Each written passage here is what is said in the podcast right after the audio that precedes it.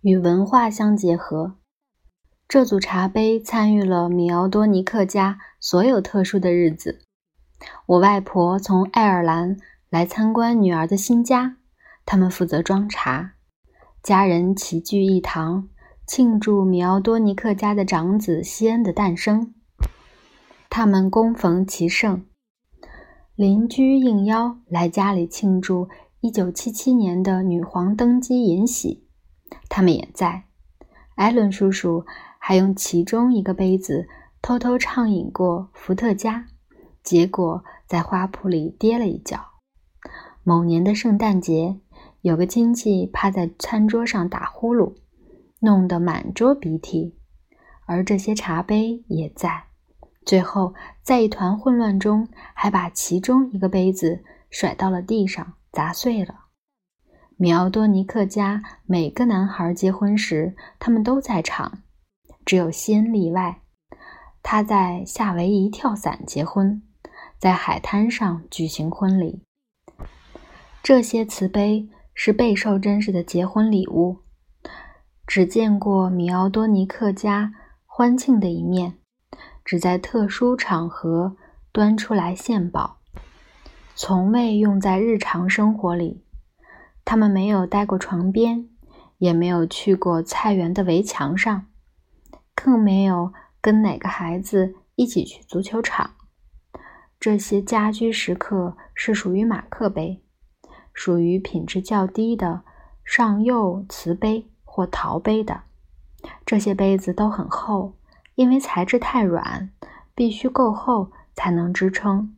它们便宜又讨喜，随性的形状和尺寸正是它们如此居家的原因。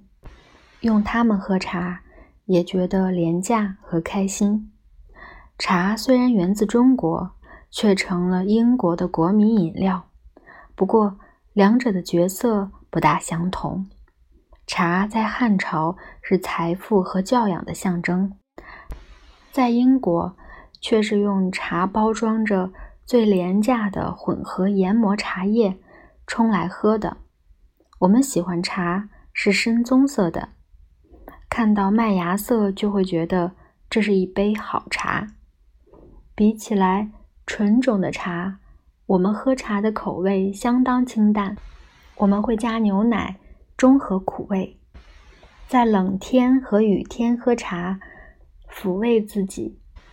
茶的味道基本、质朴而谦逊，用马克杯品尝更是如此。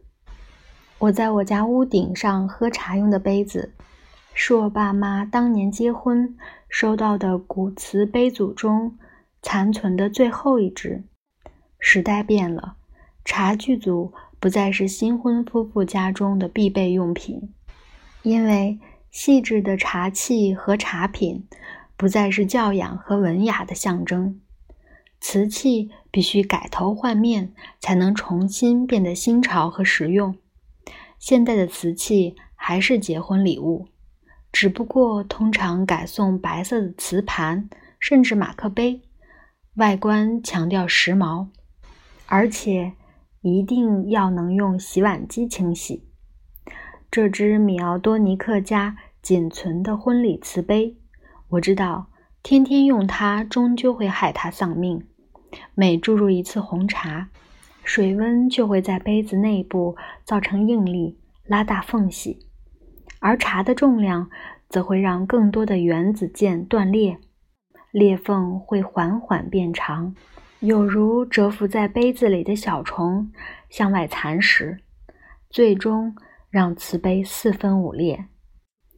也许我应该把它束之高阁，好保存我父母亲婚礼的纪念。但我宁可相信，天天用它喝茶是一种致敬，敬我父母彼此相亲相爱。而这正是这只瓷杯存在的意义。